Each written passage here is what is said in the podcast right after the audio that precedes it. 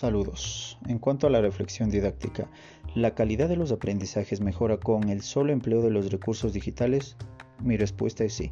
Considero que los recursos digitales es una fuente muy amplia de conocimiento en el cual, si sabemos utilizarlo, será un recurso muy, muy, muy grande. ¿Cuáles son los actores principales en el contexto educativo que debe desarrollar habilidades digitales? ¿Por qué hacerlo?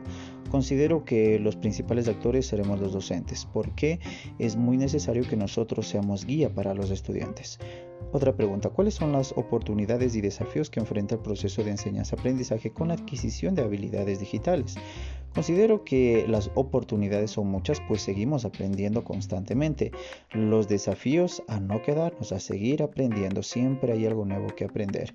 ¿Sí? El desarrollo de habilidades digitales es un tema de manejo de dispositivos digitales o el diálogo de estos recursos en el contexto educativo.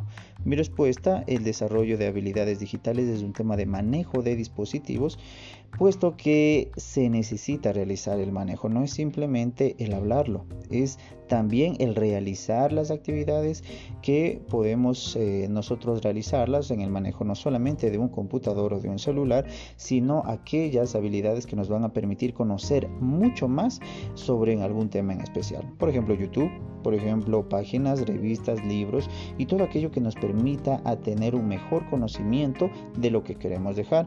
Hoy por hoy la juventud tiene un conocimiento muy grande de los aspectos digitales y también de los recursos digitales. Nuestra labor como docentes será incentivar a los estudiantes y guiarlos para que sepan qué lugares son los apropiados para aprender y cuáles pues obviamente no serían los mejores.